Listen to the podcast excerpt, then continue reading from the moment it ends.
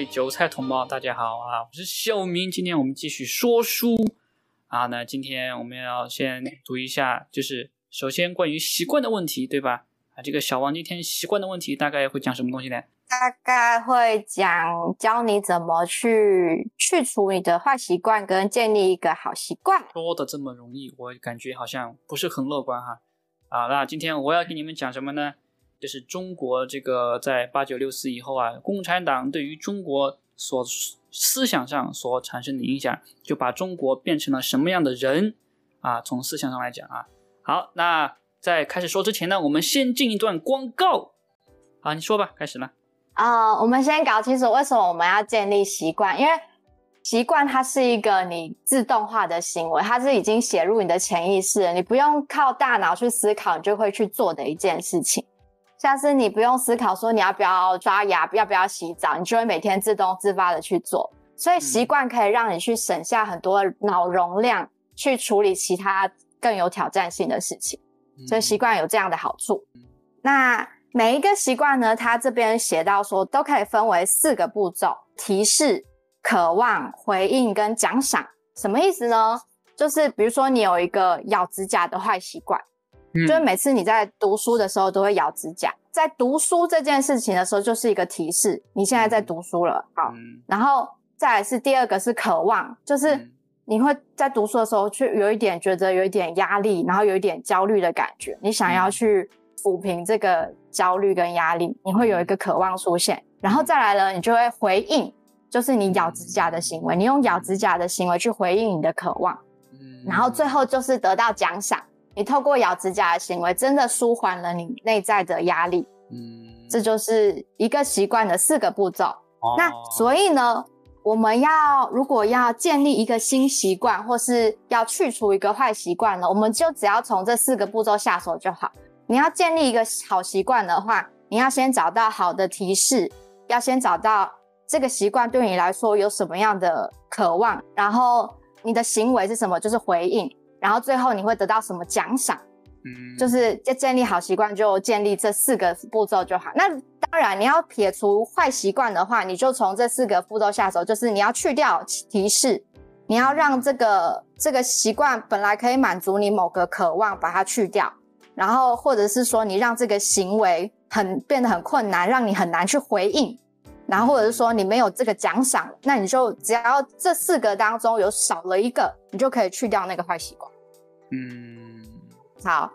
然后呢，刚才提到说习惯它是一个自动化的行为，你根本就不会不用去意识到它，你就会去做嘛。所以说很多的坏习惯都是因为这样子让你一直持续下去的。所以如果你要改掉坏习惯的话，第一个步骤你要先有察觉。像是之前我听过一个故事，是说。就是有一个妈妈很烦恼，自己的小朋友吃饭都吃好慢。然后呢，就是有一个老师后来就用一个方法，就是他让他对他的嘴巴有察觉，让他有意识到自己的嘴巴在动，他就慢慢的就是意识到哦自己在吃饭，所以他就可以慢慢的吃，越吃越快这样子。所以你要改变一个行为，就是始于察觉，你要先意识到自己在做什么事情，因为。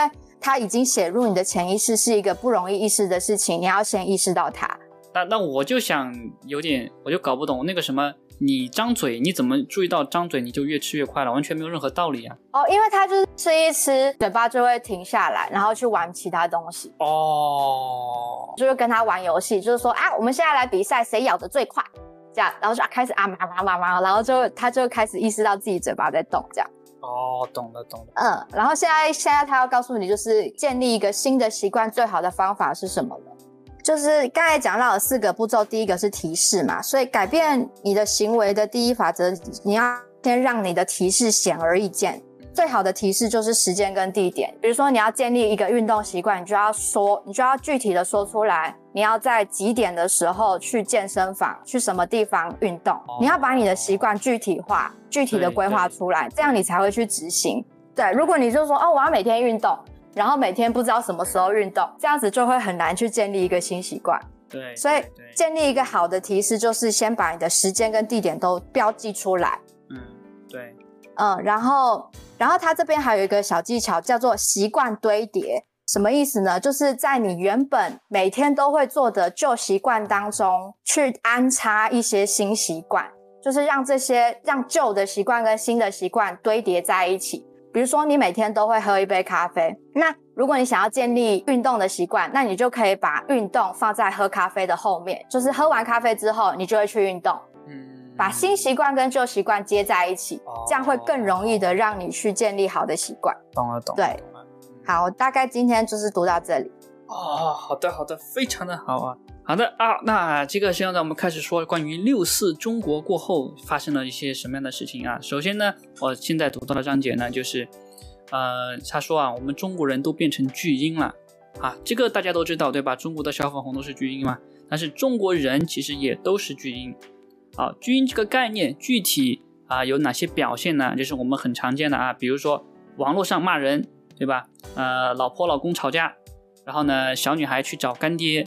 对吧？我们都知道，对吧？中国人特别知道啊。比如说，病人去看医生，为什么这些行为都是呃所谓的巨婴行为呢？因为他们都有一个非常明显的共同点，就是他们都要找妈妈。什么是找妈妈呢？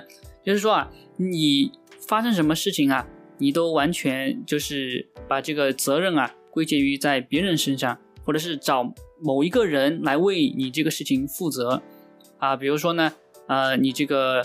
医院的事情，对吧？你找医生负责，但是呢，这个体质的问题你就完全没有没有想到。你想到的是啊，因为我去医院看病，然后呢，医生就给我负责。但是呢，医院这个体制啊，这个法制啊，没有办法给你负责。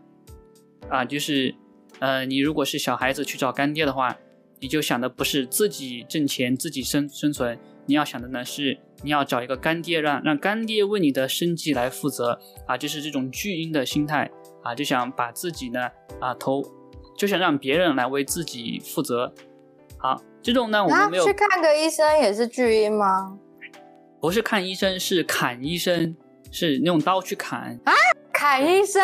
砍医生？对，不是看医生啊。哦，好，好，然后呢，我们并不是说啊这种呃行为是对还是错。啊，但是呢，这就让所有的中国人啊，全部呢就陷入一种没有没有办法思考的状态。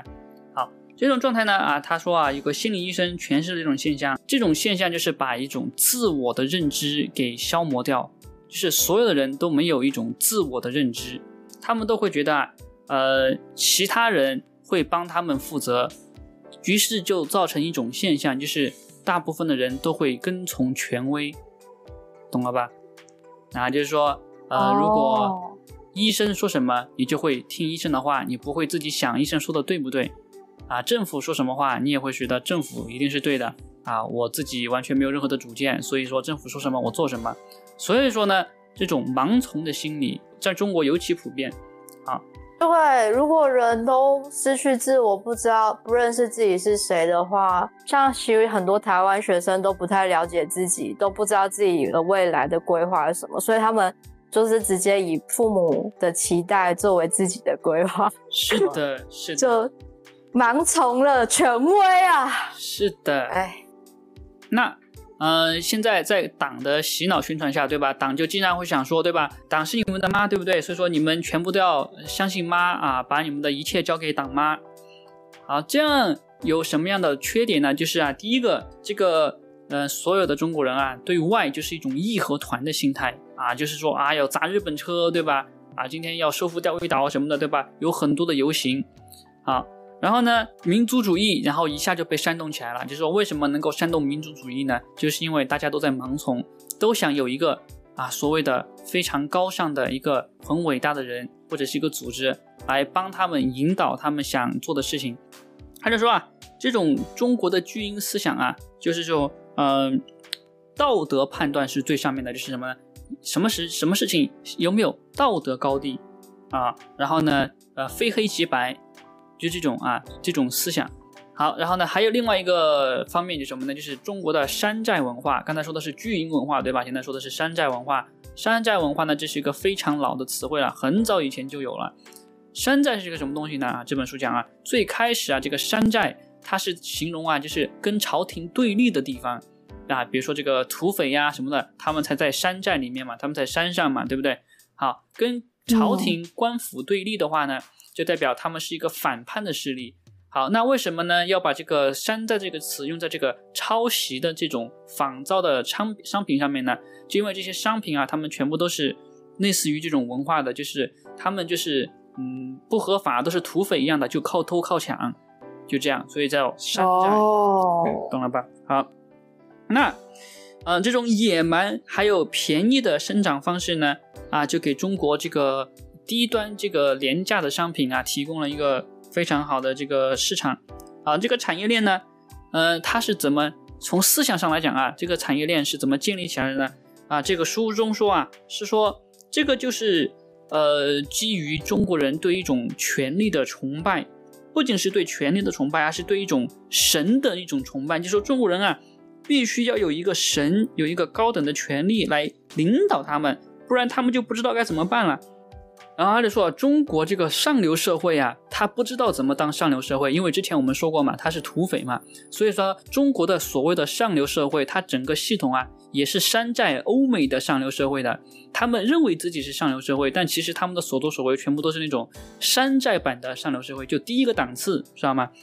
然后，所以说这个书中说啊，这整个中国啊，完全就是一个山寨国，所有的体制思思想啊，然后什么的都是山寨的。啊，都是非常低一个档次的。好，那这个山寨化呢，从这个呃市场啊，就从 IT 市场走向文化市场，什么意思呢？就是说，当年山寨的时候呢，只山寨什么手机啊，对吧？山寨什么手电筒啊，什么电脑之类的啊，比较便宜的那些电子产品。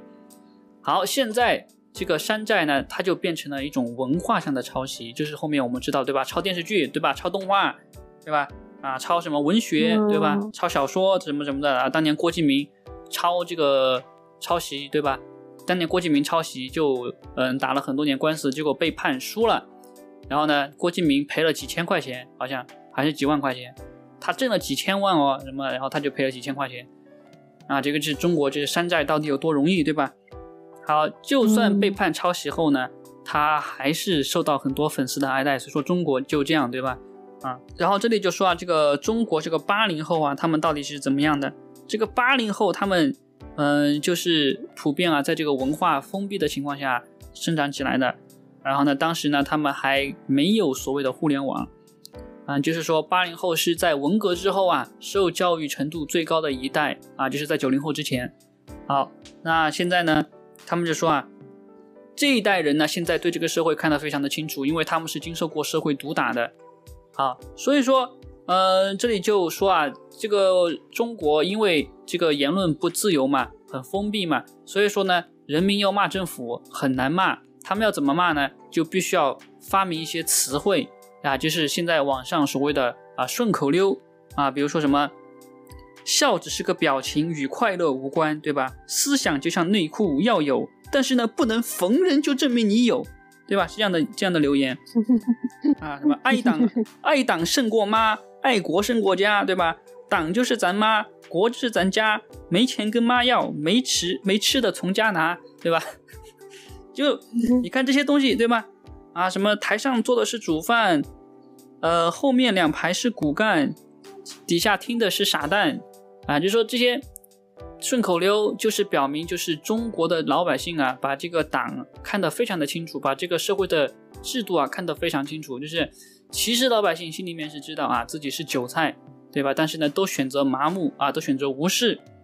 所以说，在集权社会下，在言论不自由的情况下，像这样的这种所谓的顺口溜，还有这谚语啊，这些都会非常的非常的流行。好，这个事这个事情呢，在中国以前古代啊，也是非常的常见。比如说什么明朝文字狱、明清的时候文字狱的时候，对吧？啊，像这样的这个呃顺口溜啊，就是非常的传的非常广。然后呢，最最最下面最后呢，就是呃，你可以看到这些所谓的顺口溜，慢慢的从抱怨，它就会变成批判政府啊，批判这个体制。啊，所以说政府也非常怕这种流传，所以说后面为什么言论管制越来越严呢？就是因为最开始啊，明着抱怨，明着骂，政府给你宵禁了，啊，就把啊不，政府就把这些言论给你删除了，然后呢，你就为了不被删除，你就会说一些绕弯的话，对吧？就避免被审查嘛。但是这些绕弯的话呢，啊，慢慢慢慢的也会变得越来越刺耳，所以政府也会把这个给删除了。好，然后你就会从骂这个现象、抱怨变成批判这个政府本身，哇，所以说这个就越来越封的越来越紧，封的越来越紧，越来越紧，对吧？好，最后最后就完全变成了这个民众的情绪无法发泄啊，最后就要出事情了，对吗？所以说现在看到中国内部就是个高压锅，为什么现在维稳这个经费这么多啊？维稳这个压力这么大，就是因为这个啊。好的，然后他就说啊。嗯，中国对于神的崇拜，或者对对于这种啊，他叫异人，就是奇异的异啊，异人。好，异人呢就是这样，他就这里就说了是李洪志这样的人，对吧？说以前啊，这个义和团、白莲教、太平天国，全部都是典型的这种政治造反的集团。好，这些造反的集团呢，他们都有个共同的特点，就是有一个教主啊，就像小明这样的，对吧？啊，这是一个非常牛逼的教主，大家都会很崇拜他。但是这些教主通常都没有什么文化啊，这跟跟小明就不一样了。通常是什么小学程度啊，但是比当政者更有魅力。你想想啊，就是习近平或者江泽民他们成立一个什么教，对吧？啊，都可能没有多少人加入。但是这李洪志成立一个法轮功，哇，全国所有的人就蜂拥而至。所以说，这个就是这个所谓的影响力跟凝聚力，对吧？就是共产党这个领袖魅力，对，这个是你用钱砸不出来的。所以说，你看为什么毛泽东跟那个习近平，对吧？啊，他们都搞毛泽东那个个人崇拜那一套，就是因为有个人崇拜才有凝聚力。他们就想让你像啊参加邪教一样啊崇拜邪教领导一样崇拜中国的这些党的领导，哦，懂了吧？因为你信他，你就变成了一个所谓的感情上的盲从。你只要在感情上盲从啊，你就不会去思考了，对吧？别人跟你说。啊这个怎么怎么好？汉奸、卖国贼，滚！政府的走啊，美国的走狗，对吧？啊，拿了 CIA 的钱，就这样。好，然后呢，他说啊，这里呀，就是中国八九六四三十年来啊，就是这种对于权力的崇拜。然后呢，呃，这些所谓的呃法轮功这个现象啊，就是说这个崇拜，因为他不准你崇拜任何人嘛，对吧？你这种崇拜政府嘛，但是人们又有那种想崇拜不是政府的那种。很神的人叫异人，对吧？所以说法轮功的出现，就是因为有这种需求在那里，懂了吧？哦，好，然后他就讲这个法轮功当时就是靠这个迷信啊啊，就呃跟这个人对这个神崇拜的结合啊，或者对异人崇拜的这个需求啊结合起来，然后呢就让所有人啊全部就在这个中国就开始崇拜呃这个法轮功了，就开始加入法轮功了。然后当时这个法轮功出来的时候呢，你知道谁当时信这个中国的气功？当时中国是有气功协会的哟，就官方的气功协会哦。而且这个协会的会长你知道是谁吗？你猜都猜不到，你绝对猜不到，你绝对听过，是钱学森。钱学森啊，你谁啊？小黄居然不知道钱学森，算了啊。钱学森是中国的火箭之父，知道吗？他当年从美国留学回来。啊，他其实不该回来的，为什么呢？因为当时教他的教授说，我要教给你的关于火箭的技术啊，你不能传给共产国家。钱学森说好，我不传给共产国家，那个教授才同意教他的。结果他一教呢，最后反正他就回来了。所以钱学森回来，这个中国才有能力造火箭，懂了吧？没有钱学森，中国就造不了火箭。嗯，好，当时气功的总后台就是这个非常伟大的。科学家叫钱学森，好，钱学森怎么会是法轮功一个气功的学会的会长呢？因为这个气功是科学，也呃，因为这个气功它不是科学，它是迷信啊，对不对？所以说你如果要搞这个迷信的东西，你一个科学家这个不太合适啊，对吧？所以这个书中呢，他就发现了，他就发度，他就发出了很多的疑点啊。然后呢，他当时讲啊，呃，其实当时钱学森是。非常反对，就是取消气功协会的，反对对气功协会的打压的。啊，当时邓小平好像都接到他的那个请求啊，然后呢就没有对这个气功进行镇压。后来是谁对气功进行镇压的呢？就是江泽民，懂了吧？好，那差不多今天就讲完了。对，今天就写了书上就写了这么多，然后后面最后一章我没有看完，就没有办法讲啊。所以说这里就是给大家讲了，就是中国的社会的思想上、文化上，对吧？啊，共产党到底他做了什么事情来维护他在八九六四后对中国的统治？好了，这个今天啊，希望大家听得开心。如果你喜欢今天的节目，可以请小明喝杯豆浆，我们会用新鲜的肝持续更新播客，赞助连接在描述栏哦。如果你想看小明英俊的脸庞玩游戏，可以关注小明新开的油管频道“低级黑小明游戏 Gaming”，也可以加入 Discord 群或者电报群与小明语音互动。感谢各位的收听，我们下次见。